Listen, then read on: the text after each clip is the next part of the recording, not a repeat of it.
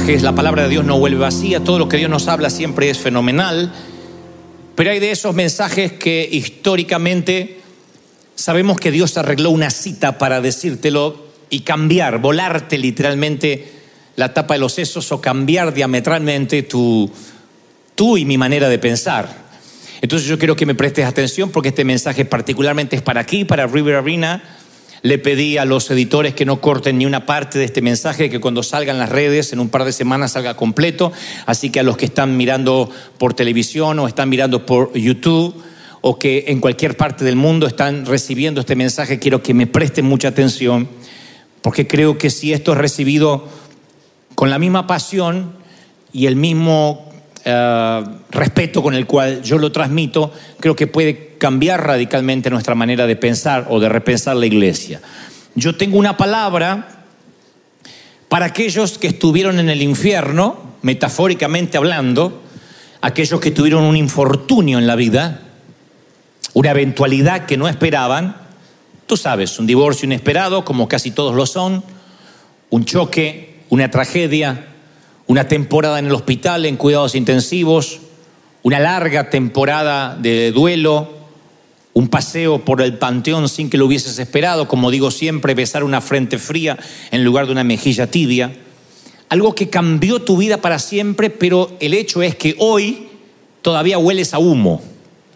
Esta palabra va para los que estuvieron en el fuego y todavía queda el rezago de aquello que pareció que, se, que quemaba todo lo que tenías, lo que eras y lo que significabas.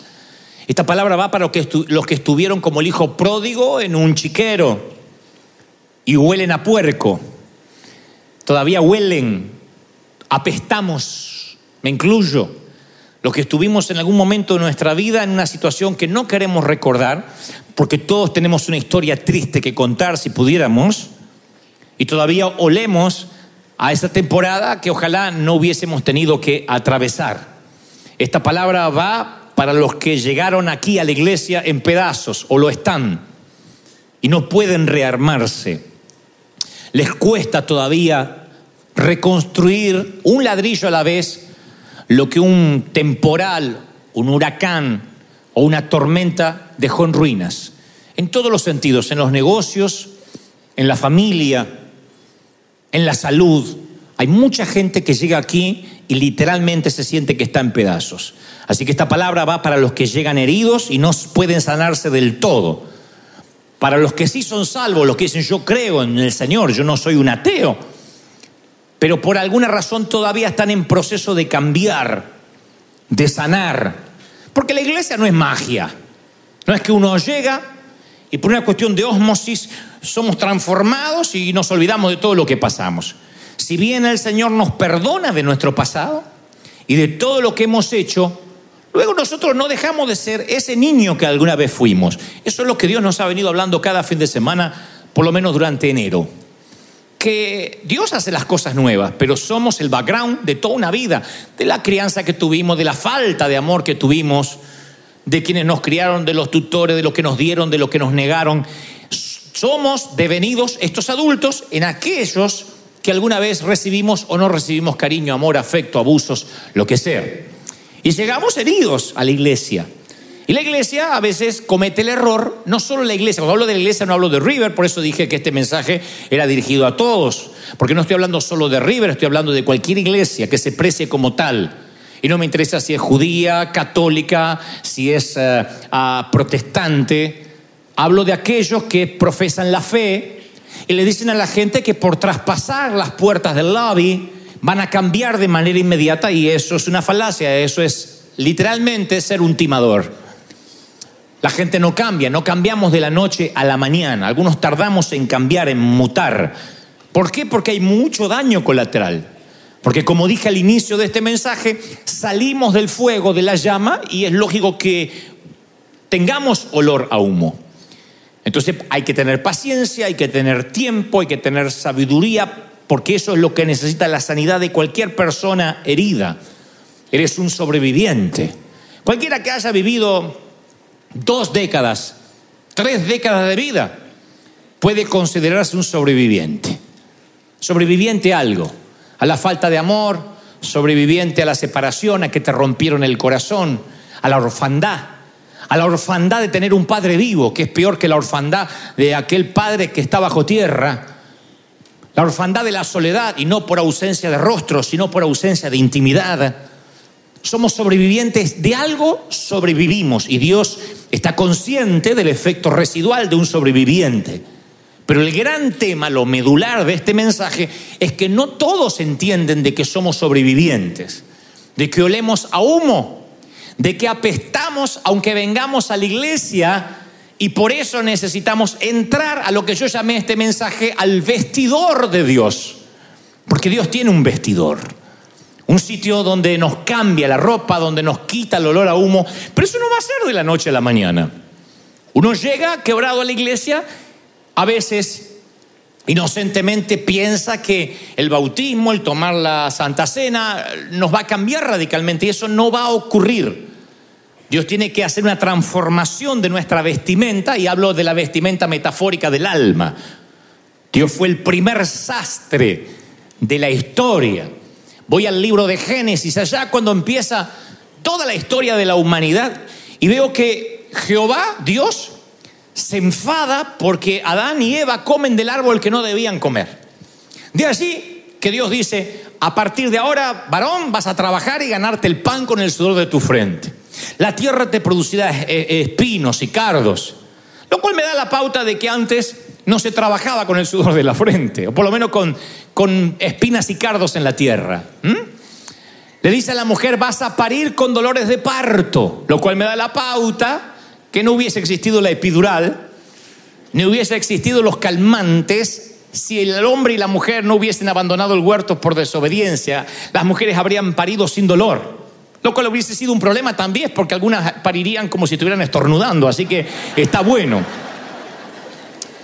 Pero Dios está enfadado y los echa del huerto. Pero antes hace una declaración de amor semi escondida aquí en las escrituras, si somos de leer rápido. Dice, y Jehová, esto después que se enfadó, ¿eh? Y después que los despidió del huerto. Y Jehová le hizo al hombre y a su mujer túnicas de pieles y los vistió. Vaya. Primero que no los mandó vestir. Él podía haber dicho, a ver, agarren pieles de por ahí. No, los vistió. Dios los vistió. Es la reacción de una madre que le dice al hijo, te vas de acá. 35 años estás como un vago. No quiero una crisálida arriba de la cama. Fuera. No, mamá, afuera, no me vayas, no quiero verlo de acá. Se va a trabajar y se busca una pensión o un hotel. Y cuando el hijo se va, dice, y, y abríguese, que hace frío. Una madre siempre va a decir, abrígate que hace frío. ¿Por qué? Porque te puede estar echando, pero no es nada personal. Su amor no cambia. Te está echando de la casa para que te hagas hombre, pero no te deja de amar. Abrígate que hace frío. Esa es la recomendación de cualquier madre. Yo pienso que hasta los terroristas que dan comunicados así todos tapados debe tener una madre que le dice, abrígate porque hace frío. Porque es la recomendación de una madre que ama, que no quiere que el hijo se enferme, ¿no? Y esa es la recomendación de Dios. Las madres siempre están preocupadas de cómo luzca el hijo, el padre también. Pero las madres son las más detallistas. No sé si ustedes coinciden y tenemos la misma generación de madre, pero siempre digo que la mía decía, mira, límpiate las uñas cuando iba al colegio porque la maestra ve las uñas. ¿Y cuál es el problema? Si ve las uñas sucias, ella va a pensar, si así tiene las uñas que se ven, ¿cómo tendrá lo que no se ve? Cambias el calzón. ¿Por qué? Hoy es miércoles. Cambias el calzón. Porque cambiamos los calzones los viernes, porque no teníamos es el calzón. Porque hoy, si la llega a tener un accidente, le tienen que bajar los pantalones. La que pasa vergüenza soy yo. Claro, porque uno representaba al papá y a la mamá. Nos costaba entender eso, pero el padre o la madre se sentía representada en la pulcritud, en la asepsia del hijo. Entonces nos mandaba con esos peinados la mida de vaca con saliva de madre. Te paraban los pelos así duro. Deberían vender la saliva de madre en Costco.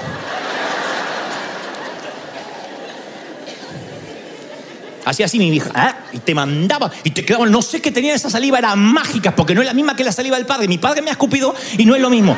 La saliva de madre te deja los pirinchos así duros. y veo ese mismo amor en Dios que los echa del huerto y le hace túnicas de pieles. Un Dios interesado en que sus hijos no pasen vergüenza. Apocalipsis 3:18 dice, por tanto, yo te aconsejo que compres oro refinado en fuego para que seas rico, que de mí me compres oro refinado en fuego, dice Dios, y vestiduras blancas para vestirte, de modo que no se descubra la vergüenza de tu desnudez. Qué lindo. Dios interesado en que no pasemos vergüenza, como todo papá, que es lo que más nos duele que nuestro hijo pase vergüenza. Nos conmueve el alma si nuestro hijo nos dice, me hicieron bullying, o pasé vergüenza, o me oriné, o se me vio mal. Es algo que los padres no podemos resistir, tal vez porque inmediatamente nos retrotraemos a un momento de nuestra niñez vergonzoso. Y sabemos lo que se siente y cómo eso puede marcar y definir la vida de un adulto. Dios dice, yo no quiero que pases vergüenza, que tu vieja vida te defina de ningún modo. Así que la primera reacción del padre es cambiar la ropa. Es lo que hace el padre del hijo pródigo en la parábola por excelencia del maestro. Que cuando el hijo pródigo vuelve de estar en, el chiquero comiendo con los cerdos, recuerdan la historia del hijo que una vez le pide la herencia al papá, dilapida toda la herencia y ahora está comiendo con los cerdos y piensa, al fin y al cabo los eh, jornaleros de mi padre comen mejor que yo que soy el hijo. Voy a regresar y tal vez haya misericordia. Cuando regresa el padre sale corriendo, lo abraza y este es el detalle. Él le dice, Padre, yo he pecado contra el cielo, contra ti, yo soy un despadroso. No soy digno de ser llamado tu hijo. Y el padre le dice a los siervos, saquen el mejor vestido y vístanlo, pónganle calzado en sus pies. Otra vez el padre del hijo pródigo que tipifica el amor del Señor, preocupado con cómo se está vistiendo el hijo. No le dice, así como está, siéntate en la mesa. No, vamos a darte un buen vestido. Un Dios que tiene un vestidor, un Dios que es sastre. Por muchos años la iglesia, la católica, la protestante, la, todo tipo de iglesia, ha tenido la costumbre de enseñar a sus filigreses que la parte importante es la exterior, como que la vestimenta modesta es un símbolo externo de santidad. Por años, yo nací, fui criado en una congregación donde decía, es importante que la dama tenga una falda por debajo de las rodillas para no andar tentando. Algunas tenían una rodilla que ni mostrando la tentaban, pero igual había que taparla. Y es como que nos limitamos a la, apariencia externa. Pobrecita, siempre las mujeres llevaban toda la carga, o la mayoría. Al hombre se le exigía corbata, el cabello cortado de determinada manera, pero a la mujer se le exigía de todo, que no se pintara, que no se pusiera aretes, que no, porque ese era el sinónimo de la santidad. Si estaba vestida decorosamente, era porque era santa. Y no nos importaba tanto que debajo de las sábanas de ese paciente hubiese hemorragias.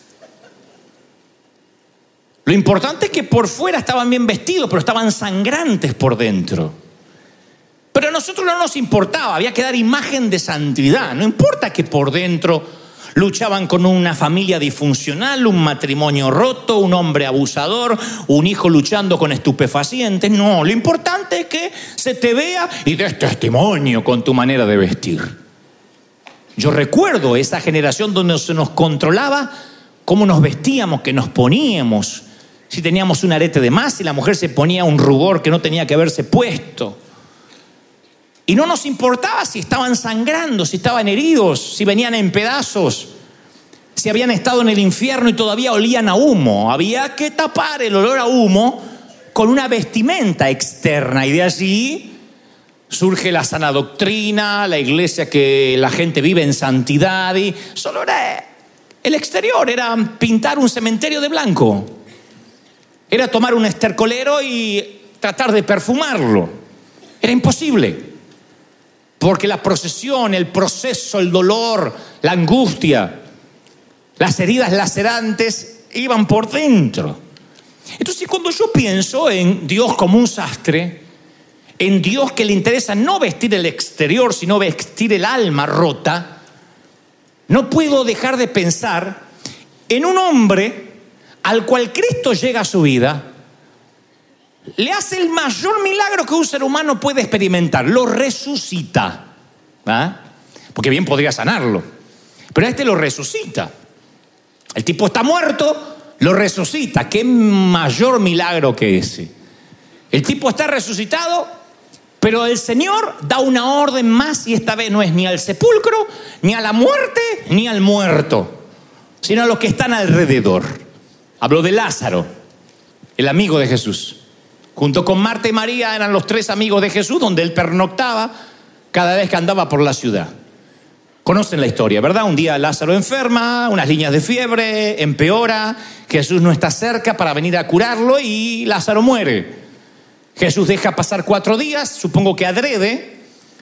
Cuando aparecen las hermanas de Lázaro y las amigas de Jesús le dice, ni te acerques, este hombre hiede, está muerto. Lleva cuatro días muerto. Jesús ordena que corran la piedra de la tumba donde estaba su amigo. He escuchado decenas de sermones hablando sobre la importancia de correr la piedra, pero no he escuchado un solo sermón de la importancia de lo que Jesús ordenó después de haber resucitado a su amigo. Las escrituras dicen que el que había muerto salió.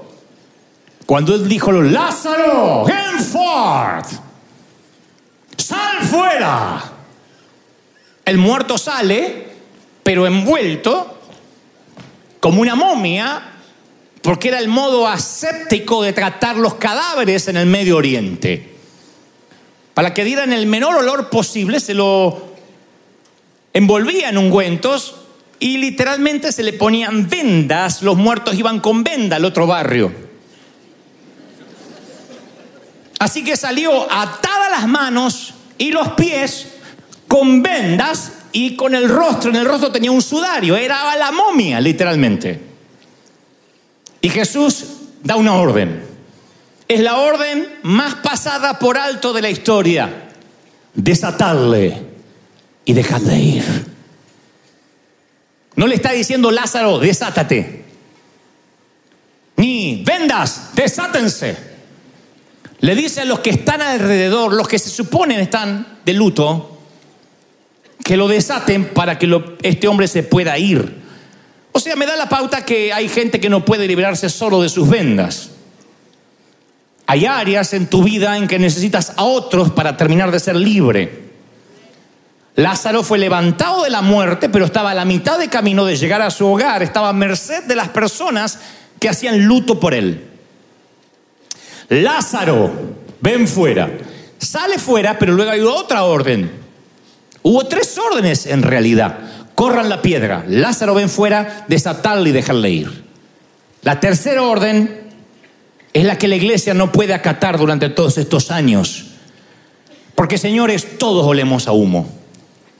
No hay una sola persona acá que diga, la verdad que yo estoy tan santo que no sé por qué el Señor desperdició sangre en mí, porque yo soy puro, no hay uno. El que no peca por omisión, peca por comisión, por pensamiento. Hoy, a la hora que estamos, ya pecaste varias veces. No te voy a decir en qué, pero pensaste, qué sé yo, no me quiero meter en tu cabeza. Pero vaya que seguro has pecado. ¿Mm? Significa que todo olemos a infierno, todo olemos y estamos chamuscados por el fuego. Y el Señor está diciendo a esto que olemos a fuego, que desatemos a aquel que acaba de entrar, y este es el grave problema de la iglesia por años. Pensamos que si Jesús llama a alguien a salir de la tumba, eso es todo, pero Jesús da una orden más. E insisto, esta orden no está dada al sepulcro ni al que estuvo en su interior, es para la gente que se supone que ama a los que estaban muertos, o sea, nosotros. La orden es para la iglesia, es para la gente que llora por los muertos, es para los que estamos fuera de la tumba. Y hay incluso algunos, incluso, que le han puesto la mortaja al muerto. Nosotros oramos para que el fulano este se convierta y si se convierte y se entrega al Señor, luego dudamos en quitarle las vendas. Nos da cierta desconfianza. Mañana nos enteramos que Maduro de Venezuela se entrega al Señor. Nos enteramos que, no sé, aquel, aquella persona que detestamos, que pensamos que ya tiene comprado todos los boletos para el infierno, tiene un cambio de vida. Tu esposo que te traicionó. Con esa loquita. Y la loquita. Llega la loquita a la iglesia y pasa al altar. Y el Señor te dice, desátala y déjala ir.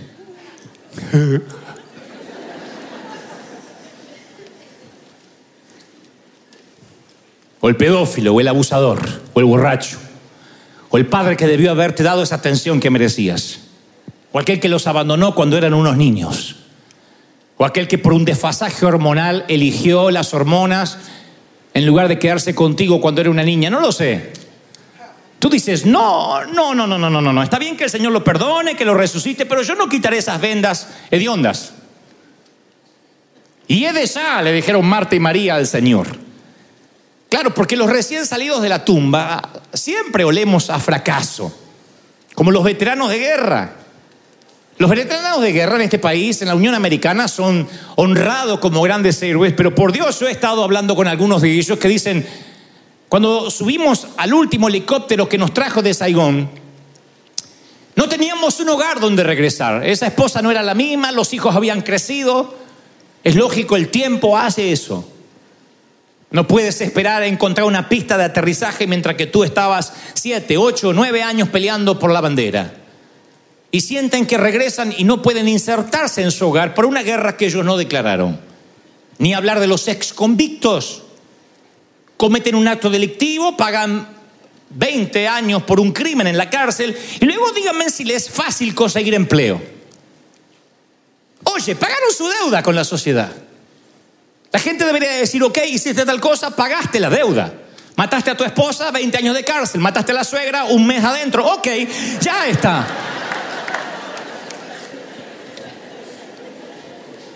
Sé lo que están pensando, ¿por qué le dieron tanto tiempo por matar a la suegra? Pero es así la justicia. Aún así, el ex convicto no encuentra cómo insertarse en la sociedad. Lo mismo pasa con aquellos que conocemos al Señor y un día nos equivocamos como todos hipócritamente nos equivocamos. Pero ¿qué hacemos nosotros? Si quieres reconciliarte con el Señor, pasa aquí, arregla tu vida. Pero ese reconciliado nunca tendrá la confianza absoluta de quien debe quitar sus vendas. No. Dígame en un solo pastor que haya fallado en su moral y que la gente le dé un voto de confianza otra vez. No existe. El Evangelio de la Gracia, que se jacta en decir que Dios perdona todos los pecados, permite que un arquitecto al que se le desmorona un edificio vuelva a hacer planos. Y también un actor que hizo una mala película o varias. Y ni hablar de un empresario que presenta 38 quiebras como Donald Trump. Vuelve a ser empresario, vuelve a amasar una fortuna y se postula como presidente del país más poderoso del mundo, pero no un pastor. Un pastor no volverá a tocar jamás el estrado si ha fallado en su matrimonio, si ha tenido hijos en las drogas. ¿Por qué? Porque está bien que Dios lo perdone, pero yo no iré a ese tipo nunca más. Hiede. Me encanta que hayas resucitado a Lázaro al Señor, te lo agradezco, pero sabes, yo no tocaré esas vendas hediondas. Así somos. Agradecemos que Él lo haya resucitado, pero no nos gusta involucrarnos. Y si la iglesia no se involucra, Lázaro andará resucitado, pero no podrá caminar. Porque seguimos juzgando de que no nos produce demasiada confianza. Tenemos que aprender a tratar con la causa y no con los síntomas. ¿Qué es un síntoma? Cuando el cuerpo te anuncia y somatizas porque está anunciándote de que hay un dolor en alguna parte. Ese es el síntoma. Y hay médicos, hay galenos que dicen, yo no quiero ah, amortiguar o adormecer o camuflar los síntomas, yo necesito saber ¿Qué es lo que causa el dolor? ¿Qué es lo que infringe el dolor? Si yo inmediatamente apago el síntoma, no sabré cuál es el virus. Hay doctores que dicen, cuando su hijo tiene una línea de fiebre, no corra inmediatamente a darle un medicamento, déjelo que la, que la, que la fiebre perdón, suba, de modo que el cuerpo trate de combatir el virus y sepamos de qué se trata esto. En términos espirituales igual. ¿Cuál es el calmante que la iglesia ha ingerido por años, la sana doctrina. El cuidado que nadie tome alcohol de más. Cuidado que aquí venga alguien y, confiese que duda de su identidad sexual. Cuidado que aquel venga con el pelo medio verde porque eso no es de Dios. Una vez me dijo, hermano, ¿cómo tienen ahí trabajando uno con el pelo verde? Y yo le dije, ¿sabe cuántas rubias acá son morenas y no son rubias?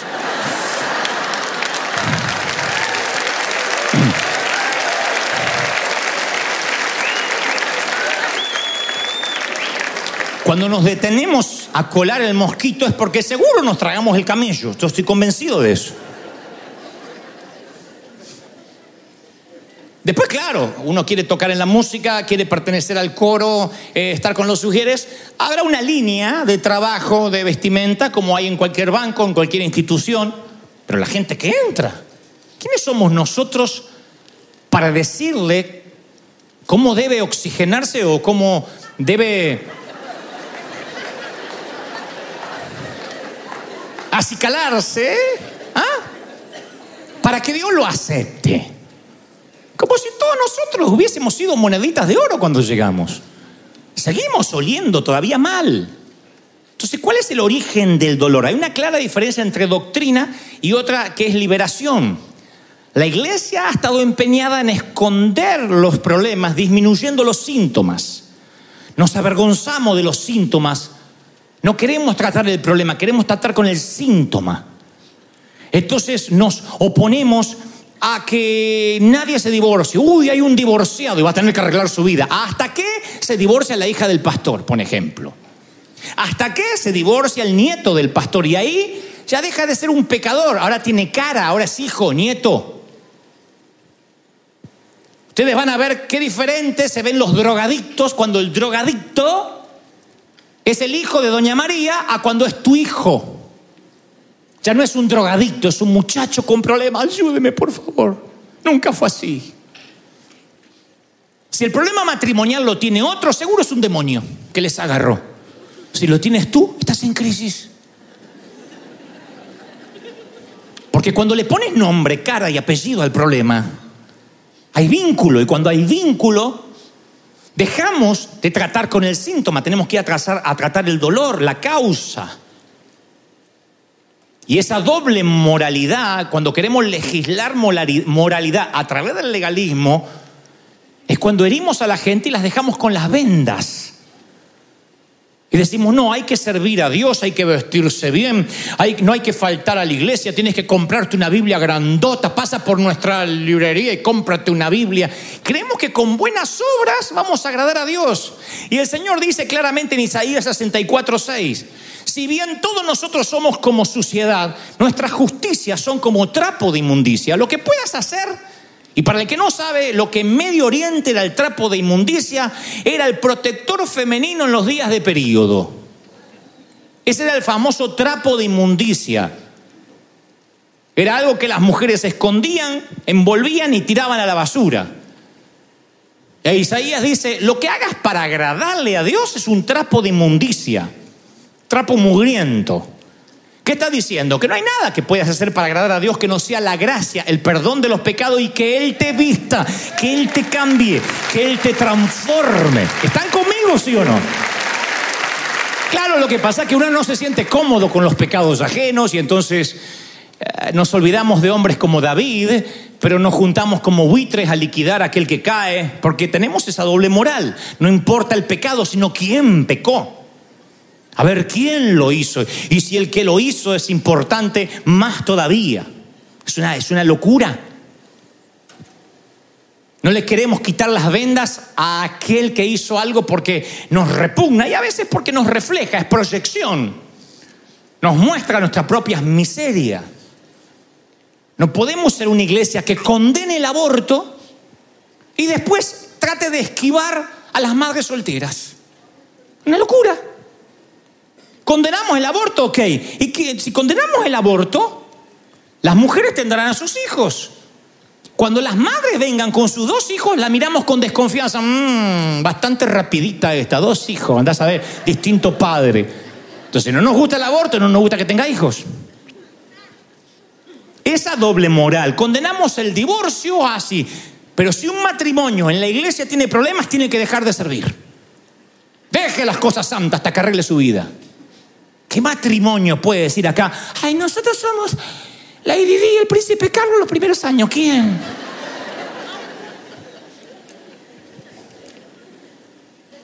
Como dijo una, ni un sí no tenemos. Y claro, si el viejo estaba sordo hace 30 años, no la escuchaba. Pero condenamos el divorcio. Ahora, queremos que sigan juntos, pero si tienen crisis, que no lo vengan a contar, porque si están con Dios no deberían tener crisis. Queremos que venga el homosexual e inmediatamente tenga un cambio de vida. Acá, en el altar, un domingo. Y si no, si no cambia afuera. Y decimos que amamos a los que están muertos en pecado. No estamos dispuestos a esperar semanas, meses, años, que a veces se tardan en desenrollar la mortaja de la tumba. Esas mortajas son las que impiden el reciclaje divino pero si nosotros no estamos dispuestos a esperar los cambios, si nosotros esperamos que cambien un santiamén, ¿de qué sirve sacar a un criminal de la cárcel si después no le vamos a dar empleo o lo vamos a mirar con desconfianza? Si lo vamos a discriminar. La gente llega rota. ¿Cómo lo sé? Porque ustedes están rotos, porque yo lo estoy.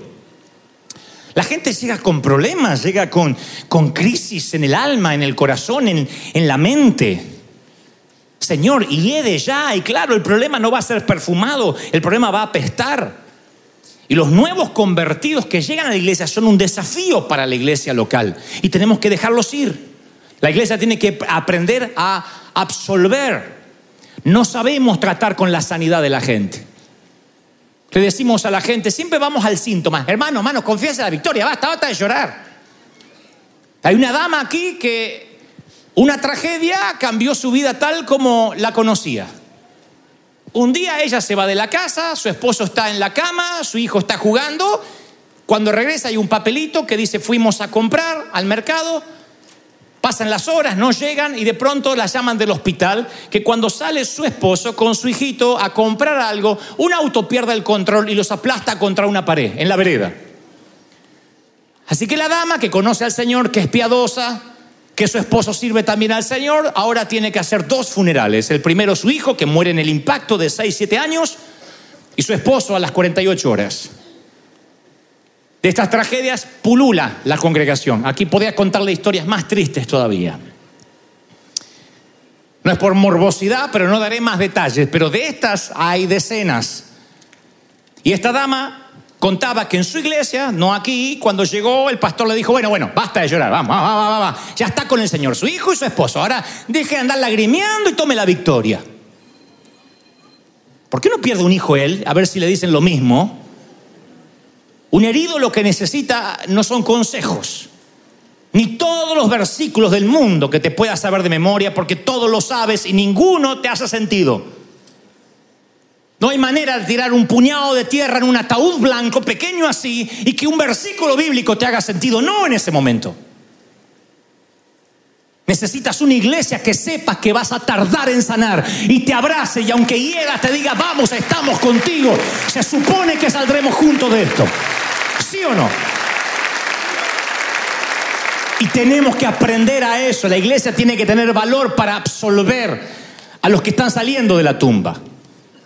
Los ateos están saliendo de la tumba. Los que estaban muertos en pecado están saliendo de la tumba. Pregunto, ¿la iglesia lo está? Porque si tú no puedes abrir lo que cerraste, entonces tú estás en una tumba, aunque tienes nombre de que vives. Cristian Castro puede venir 70 mil veces aquí a la iglesia al decir, no sé qué me pasa, me conmuevo. La gente no le quitará las vendas. La gente dirá, mmm, Después que estuvo en la iglesia vi que tuvo un escandalito ahí con una novia. No cambió de vida, parece. O sea, no importa que Cristo lo haya resucitado, no les consta. Pero lo tendrán bajo las vendas en observación. No se fiarán de él. Y pedirán más. Pedirán que Cristian Castro, cada vez que dé un reportaje o haga un concierto, pare el concierto y predica a Cristo. Y ojo cómo lo predica, ¿eh? A ver si predica sin Biblia. Aquel que no le predica al vecino, porque estoy seguro que ese que critica no le predica al vecino, exige que Cristian Castro ahora le predica a la madre, al loco Valdés y al chavo del ocho, que a todo el mundo le predica. Y le toman examen. Aparecieron en las redes. ¿Y por qué lo subió al altar sagrado? Mijo, porque acá no hay altar sagrado. El altar sagrado estaba en el antiguo pacto, atrio de lugar santo y lugar santísimo. Aquí lo único que hay es una plataforma para que me vean mejor. Si fuera sagrado, yo no estaría aquí. Si fuera sagrado, yo no estaría pisando este lugar. Pero queremos que el otro cambie. Claro, yo estoy en tratamiento y cuidado intensivo, pero tú deberás cambiar ya. No digas que eres cristiano si no cambias. Así que le exigen que Cristian Castro haga en 24 horas lo que algunos no hacen en 40 años. Ahora quiere ser predicador. No importa que estuvo muerto y que aunque sea se acercó a la iglesia. No, necesitan que dé fruto, que cambie. Y aún así no lo perdonarán porque apenas cometan un error dirán, viste, estaba muerto. Por eso no le sacamos las vendas. Si la iglesia no quita las vendas, no habrá liberación de la mente.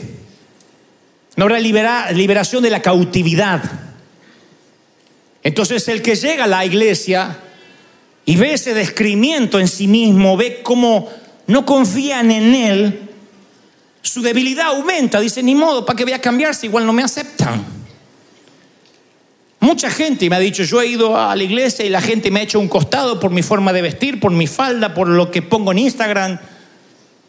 Así que ¿para qué voy a cambiar si no me aceptan? Lo único que hace que una persona cambie es el amor. Lo demás es dictadura. Tú no puedes cambiar por la ley a nadie. En los genocidios, cuando asesinaban y humillaban a millones de judíos, los alemanes, los nazis, les quitaban la ropa, el apellido, la dignidad, los flagelaban, nunca pudieron lograr que los judíos los amaran. No puedes lograr que alguien te ame a efectos del autoritarismo, no puedes. El Señor le hizo cientos de milagros a Israel durante el desierto, no logró ni con maná del cielo, ni abriéndole las aguas, que ese pueblo lo amara. Así que ni los milagros ni la dictadura logra que un pueblo ame a su rey.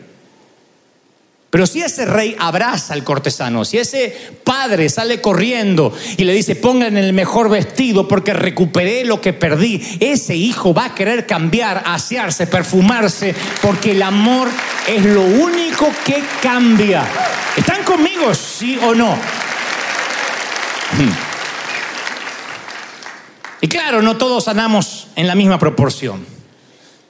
Cada persona tiene su propio tiempo y su propio proceso de recuperación, lo sé.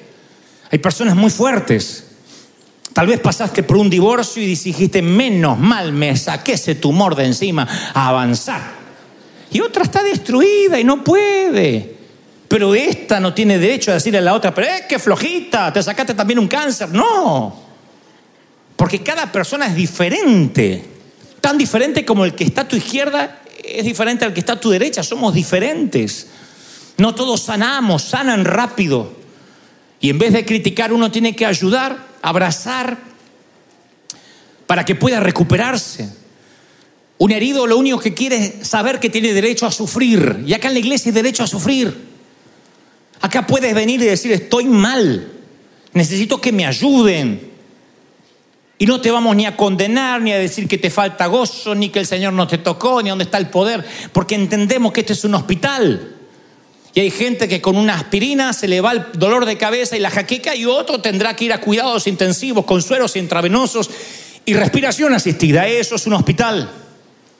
No todos sanan igual. David con Betsabé pierden un hijo, o están por perder un hijo, perdón, se enferma de gravedad y este hijo agoniza por siete días. David lo tiene en sus brazos, no come, no duerme, ayuna. Y un día David se da cuenta, después de siete largos días, siete de una semana atroz, que la gente que trabaja con él está cuchicheando, hablando por lo bajo, y él le dice, ¿acaso mi niño ha muerto y no me lo quieren decir? Y los siervos de David le dicen, sí, Señor, sí, Majestad, ha muerto tu hijo. Entonces David se levantó de la tierra, se lavó, cambió sus ropas, entró a la casa de Jehová y adoró, vino a su casa y pidió pan y comió. Y los muchachos le dicen, David, ¿qué has hecho? Cuando el niño vivía aún, ayunabas, llorabas y muerto él te levantaste y comiste pan. Y él respondió, claro, es que yo ayunaba y lloraba porque decía, ¿quién sabe si Dios tendrá compasión de mí y del niño y lo sane? Pero ahora que murió, ¿qué voy a hacer? ¿Qué voy a ayunar? Yo voy ahora hacia él, el niño no va a volver hacia mí. David se recuperó pronto, dijo, vamos, hay que seguir, tengo otros hijos, hay un reino. Pero dice después que fue y consoló a Bepsabé, su mujer. No le dijo, vamos, che, por un hijo, yo, mira, yo ya estoy recuperado. Entendió que la mujer tardaba más en sanar. La consoló tanto que se llegó a ella y le dio un hijo. Ese es un gran consolador.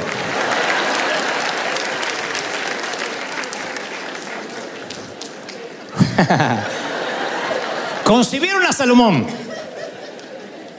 No pueden decir que el aleluya no le salió del alma. Ese aleluya estuvo extraordinario. Concibieron a Salomón. Entonces hay gente que tarda más en sanar que otras. Y es una falacia pensar que todos sanamos igual. Que todos nos tenemos que reponer igual. Porque ahí otra vez volvemos a tratar con el síntoma y no con la causa. Entonces uno tiene que entender que en la iglesia hay gente que parece sana y de la otra. Pero gente sana aquí no hay. Todos tenemos historias tristes que contar, todos hemos pasado por momentos difíciles, pero solemos juzgar a aquel que viene y decimos, mm, a ver si realmente cambió. Y si no cambia o si tarda, ¿qué? Yo no me pondré en el camino de los que quieren llegar a Dios. Tú no quieres interponerte en el camino de los que tratan de llegar a Dios diciendo quién tiene que llegar a Él, a quién debe Dios amar y a quién no. Hay algunos torpes e imbéciles que hacen eso, pero yo nunca lo haré, ni tú tampoco quieres hacerlo. Interponerse en el camino de los que quieren llegar a Él es lo peor que puedes hacer. Nunca vi al Señor en su ministerio de tres años en la tierra enfadado hasta que unos mercaderes en el templo decían, si quieren llegar a traer una ofrenda a Dios, entonces deben cambiar las monedas aquí o no llegarán. Y el Señor como una tromba saca un látigo y da vuelta a las mesas. Él no tenía problema con que vendieran cosas ahí o hicieran cambio. El problema es que muchos volvían a sus casas frustrados sin poder llevar su ofrenda a donde la tenían que llegar. ¿Quieres ver enfadado a Dios? ¿Quieres ver a Dios con un látigo? Interponte en el camino de los que quieren llegar a Él. Y yo no me interpondré en su camino. Yo no diré que aquella hermana con la falda por acá es más santa que Cristian Castro con sus despadres. Yo no seré quien lo juzgue. Porque no sé, este es famoso y la otra no. Ese es el detalle. Pero siempre estamos mirando el exterior. A veces me llegan papelitos, hermano, una hermana se le ve la rodilla. Levante la vista, mi hijo, tan mal te hace una rodilla, tan hambriento estás que una rodilla te hace pecar.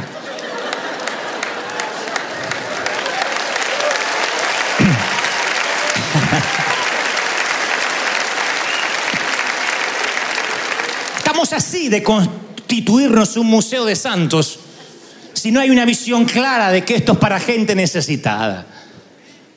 No somos quienes para discriminar vestimentas, formas, maneras. Oh, no. El día que el Señor me diga, mira, mi evangelio ahora será para unos pocos, te diré quiénes califican. Yo cambiaría el evangelio con todo placer, pero no he encontrado, no he encontrado una sola porción, no he encontrado siquiera un episodio donde Dios diga, yo voy a restringir el acceso a quienes deben oír el mensaje de resurrección. Lo que sí encuentro es una orden no es una sugerencia, no está sujeto a debate, no es un consejo, es una orden. Desatarle y déjale ir. Mi pregunta es si la iglesia está desatando de las mortajas a los que llegan. Por eso hay tanta sanidad interior en la iglesia, por eso durante todos los domingos de enero Dios nos habló que las heridas tapadas no curan bien. Que de nada sirve poner un apósito donde hay que operar quirúrgicamente porque sabes, si tú te sanas, nunca permitirás que la mortaja te defina. La gente es cruel. ¿Cómo lo sé? Soy gente. y la gente si te ve con una mortaja te mandará de regreso a la tumba aunque estés de pie. La gente te ve con vendas y te mandará de regreso a donde pertenece. La gente no quiere ensuciar sus manos con las almas de los hombres. La iglesia no quiere revolver basura. De allí temas seculares, temas cristianos. Ropa cristiana, ropa secular. Canales cristianos, canales seculares. Todo en secreto miran el Super Bowl, todos miran la rodilla de la otra. Pero hay un muro antes que el de Trump. Secular y sagrado. Y entonces nos vamos un ratito del lado de la pared sagrada y nos sentimos bien, pero miramos que hay para allá. Porque así de doble moral tenemos. Y cuando vemos a alguien con una mortaja, la mandamos de vuelta, la divorciada, el separado, el huérfano. Mm, algo habrá hecho, cuídate de esta. Come maridos. Y esas tiras de esas vendas que te cuelgan a veces son tan difíciles como la misma muerte que las han producido. Por eso el Señor es un sastre y está tan interesado en que cambies para que tu mente se ajuste a la sanidad. Uno tiene que cambiar su manera de... Cuando hablo de vestir no hablo del exterior, claro, está claro, sino de cambiar el corazón, que no te defina ni tu pasado ni lo que has hecho. El gozo del creyente es su salvación. El cambio del corazón reanima al muerto, pero la renovación de la muerte es quitarse la mortaja de la mente. La renovación de la mente es quitarse la mortaja. Cuando te quitas la mortaja, ahí renuevas la mente. Esa es la cautividad mental. Yo puedo predicarle a un montón de pastores y les digo, ustedes están cautivos en la mente y ellos no se darán por aludidos, pero esperarán milagros tales como un paralítico que camine, un ciego que ve, una suegra que sea buena, pero no, no creerán en la libertad de la mente. Le decían al Señor, haz milagros, vamos, vamos, vamos, transforma el agua en vino como hiciste allá en Caná. El Señor dice, no, yo no soy Copperfield ni un mago callejero de Las Vegas. Ustedes están ciegos, pobres y desnudos. Están cautivos. ¿Qué hicieron? Lo mismo que hicieron hoy. Los mismos que hacen hoy. Lo sacaron a empujones de la sinagoga, lo llevaron a un peñasco y quisieron tirarlo por allí. Quisieron matarlo como se mataban los falsos profetas. Porque no me vengas a hablar de que estamos muertos ni que hay que quitar las vendas. Oh, no. Queremos milagros, queremos siempre tratar con los síntomas y no con las causas. Por eso Dios tiene un vestidor. Las temporadas cambian, los climas cambian. no siempre es primavera, no siempre es invierno. Y tienes el derecho a cambiarte de ropa si la que te confeccionaron para el hombre que eras ya no pega con el hombre que eres hoy. No permitas que la religión te ponga una ropa que no te queda. Y Josué estaba vestido de vestiduras viles, dice Zacarías. Y estaba delante de él un ángel y habló el ángel y mandó a los que estaban delante de él, quitarle esas vestiduras inmundas. Y a él le dijo, mira que he quitado de ti tu pecado y te he hecho vestir ropas de gala. Díganme si esto no es maravilloso, díganme si no merece una celebración al Rey de Reyes. ¿Eh? ¿Sí o no? Te ha vestido de ropas de gala, qué maravilloso. Yo escuché la frase acuñada, debe ser por alguna madre por ahí, el hábito no hace al monje, y lo creo. Yo no sé si será cierto, pero Sí creo que uno en la vida se tiene que cambiar de ropa. Uno entra a la iglesia de una manera y sale vestido de otra, metafóricamente hablando. El padre confecciona trajes nuevos para los hijos que fracasan. Yo te lo aseguro. Te aseguro de eso, y no porque yo sea sastre, sino porque soy hijo que fracasa. y muchas veces el Señor vino y me confeccionó un traje nuevo, una ropa nueva para que no se me vea mi desnudez. Si cubrió a Adán y Eva con pieles después de que esto hicieron un desastre en el huerto, ¿qué te hace pensar que Dios cambió? Él dice, yo soy el mismo ayer, hoy y por los siglos. Él te cubrirá para que no se vea tu desnudez. No habrá escándalos. Él te va a proteger. Josué cambió su vestidura delante de los ángeles, Bartimeo tiró su capa en el camino y Lázaro se sacó la mortaja delante de la familia.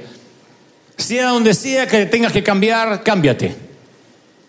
No permitas que la iglesia diga cómo tú debes lucir, cómo debes hablar. Me molesta aquellas personas que le hacen repetir a la gente todo. Todo el mundo tiene que saludar igual. Si dices buenos días, desconfían porque no dijo Padre del Señor.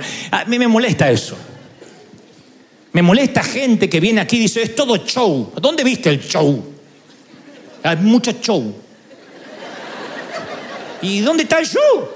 Y no sé, pero se encienden las pantallas de lucecita. O sea, ¿quién le dijo a él que si hay una pantalla que anda bien, es un show? Esa mente cautiva es la que está mirando siempre cómo colar el mosquito mientras que se traga el camello. Esa mente cautiva es la que está mirando el detalle en cómo está la falda de la dama, si el otro se puso un arete, si el otro se pintó el pelo, pero no está mirando si esa persona que está con la falda correcta, que está con un moño así, tiene una hemorragia por dentro, de un dolor, de un matrimonio disfuncional, de hijos perdidos. No, eso no nos importa mientras que luzcas bien. El Señor lo llamó sepulcros blanqueados. El Señor dijo, es como pintar un cementerio por fuera. Lo que hay dentro está pútrido, aunque por fuera parezca una mansión de gala. Más claro, vasos sucios por dentro y limpios e impolutos por fuera. Siempre el Señor midió a la gente al revés de cómo medimos nosotros. En los colegios prefieren al niño más listo que al lento. A la hora de los deportes Prefieren al atlético que al gordito que se mueve torpemente y que apenas puede correr una milla. Cuando llega la hora de emplear a alguien, siempre eligen el escote y las buenas piernas por encima de la gordita que estudió y tiene títulos universitarios. El mundo no ha cambiado mucho. Y en las iglesias siguen prefiriendo a los que diezman y a los que tienen un buen auto porque significa que Dios los bendice. Yo he escuchado eso. ¿No se imaginan cómo Dios bendice a este hombre? Maneja un Mercedes. Por Dios, la lepra maneja un Mercedes. El suicidio y el fracaso andan en Porsche. Que alguien me demuestre que no hay suicidios en Beverly Hills y entonces creeré que Dios mira al exterior. ¿Qué hay en la cima que los asusta tanto que hoy levantan un Oscar y luego se ahorcan con un cinturón? Lo mismo que hay debajo de un puente para el indigente, desazón, desesperanza, frustración. Y pasan los años y pasan los siglos y seguimos midiendo a la gente por cómo luce. Y el Señor dice, yo quiero traer un avivamiento, un revival de la calle Broadway. Los voy a traer, van a venir saltando, habrá que quitarle las vendas. Vas a ensuciarte las manos para quitar las vendas, los vamos a hacer libres. Vamos a hacer que caminen o los tendremos en observación. Gran pregunta, ¿o no creceremos? Siempre me imaginé a Lázaro saltando, siempre. Porque cuando leo que estaba atado de pies y de manos, él saltó así. No dijo, vénganme a buscar. Estate cuatro días muerto y sabrás lo que te digo. Tú sales como sales y edas como hiedas, tú sales. Te corren la piedra y tú sales. Tú sales. Lázaro, ven fuera. Lázaro, Kenford, fuera. Y todos mirando. Y todo, oh.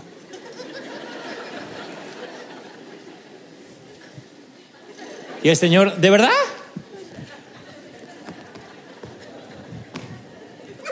¿No lo van a desatar? No, hay que esperar una semanita. Por ahí está semi muerto. Desátenlo y déjenlo ir. La orden de la iglesia a la iglesia y diré esto a River, se lo diré a los que miran ahora a través de las cámaras, a través de YouTube. Por eso he pedido que no corten este mensaje, aunque lo escuche Cristian Castro.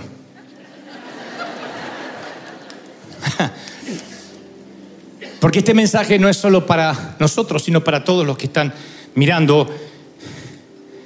Él fue y es poderoso para sacar a muchas personas del pecado. Él da una orden y la tumba obedece. Wow. Él da una orden y el sepulcro obedece.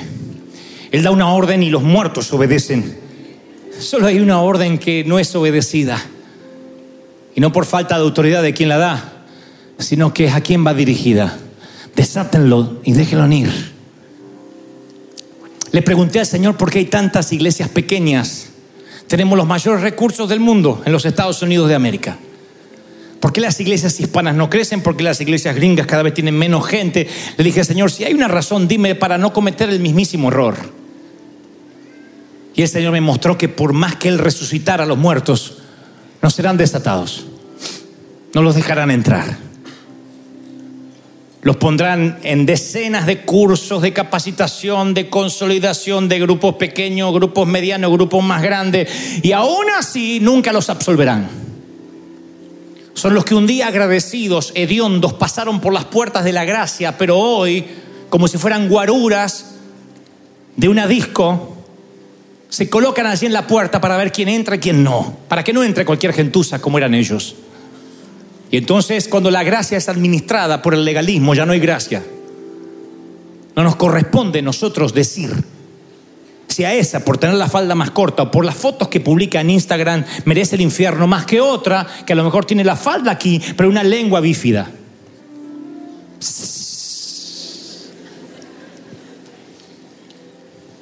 Yo no sé cómo mide Dios, pero Tan solo si yo redactara las leyes de la Biblia, yo no pondría al homicida en la misma lista que el chismoso. Sin embargo, el Señor así lo hace. No dice, bueno, si matas a alguien 40, 50 Padre Nuestros y chismeas solo es una Ave María. Oh, eso es algo que la Iglesia Católica ha hecho. Pecados rojos, más naranjas, verdes, amarillos, warning. No, hay solo un pecado para Dios. El mentir, la envidia, los celos, el homicidio, el adulterio, todos son iguales.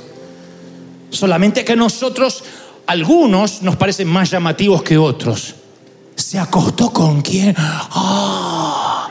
Nunca tendrán el mismo estupor cuando escuchen que aquel murmuró de la otra en la fila, acá en la puerta de la iglesia. Sin embargo, el Señor nos mide igual. Lo que trato de decir, estamos fregados.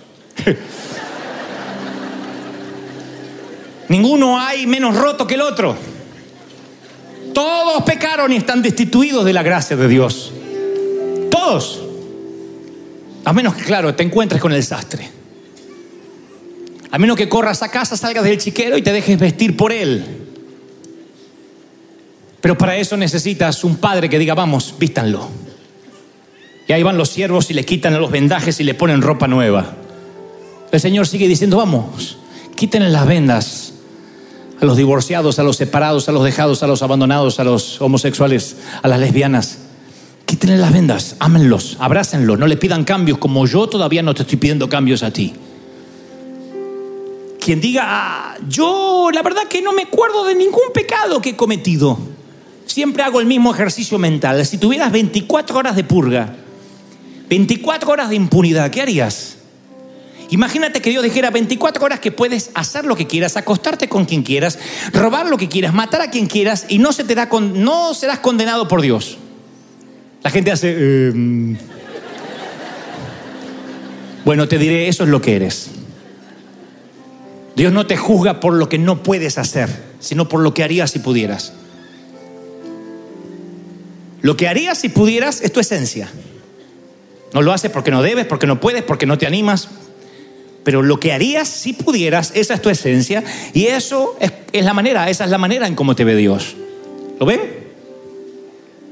No hay justo ni un uno, ni aquí, ni hay altares sagrados, ni estoy aquí porque yo estoy más santo que ustedes. Oh, no. Que yo tenga el micrófono y ustedes no, no me ponen en una posición particular.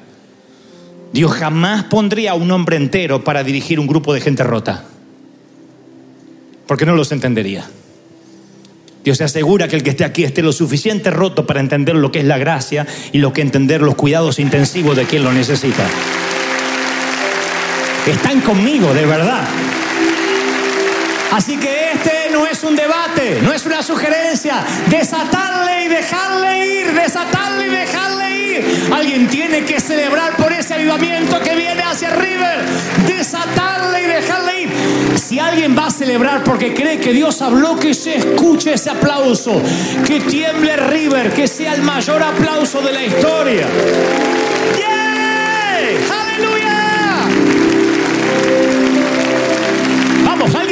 celebrar más que eso. Desatarle, desátelo ni déjelo unir. Que se vaya a la casa. Así que mira, si eres un Lázaro y el Señor te resucitó como a mí, créeme, Él no te habría resucitado, si no tendría un plan contigo. La Biblia dice que Lázaro nunca más se separó de Jesús. Si querían ver al resucitado, tenían que ver dónde estaba Jesús. Ahí estaba él contando el testimonio. Los resucitados siempre se quedan al lado de quien los trajo a la vida.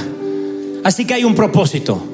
El error fue nuestro, el de la iglesia, y yo pido perdón en nombre de toda la iglesia, en nombre de todos los pastores, en nombre de todos esos que comen santos y defecan diablos, en nombre de todos esos que se ragan las vestiduras hablando de sana doctrina. Yo pido perdón y no me importa lo que dirán mis colegas, les estoy hablando a los que estuvieron con vendas, a pesar de que el Señor los resucitó hace meses o años.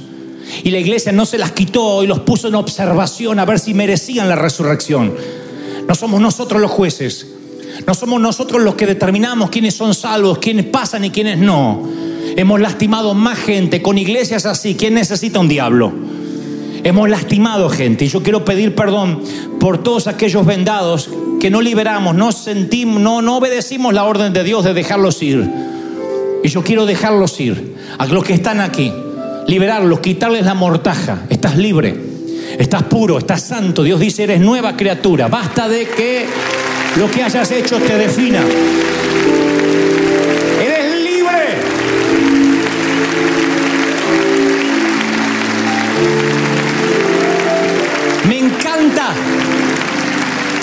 Me encanta que cuando seguían a Jesús, nunca le dijeron, Señor, yo ya soy de las asambleas de Dios, ya tengo la sana doctrina, solo querían estar con Él. Me encanta que venga un judío como este conductor de televisión, Julián Weich, y diga, me siento bien de ser católico, apostólico, judío romántico. Cristian Castro se falla atrás y dice, ¿tú crees, Dante, que, que ya soy católico? No sé qué eres, Eres Castro seguro, pero Dios te tocó. Me encanta que no tengan claro qué les pasó. Porque si tienen demasiado claro en qué se convirtieron, a qué accedieron, es porque seguramente entraron a un club. Pero cuando Dios toca, tú no sabes lo que eras y lo que eres. Tú estás confundido, saltando. Lo único que sabes es que estabas muerto y que ahora estás vivo. Y la gente te tiene que desatar. Y cuando te desatas, tienes nueva vida. Alguien tiene que decir amén.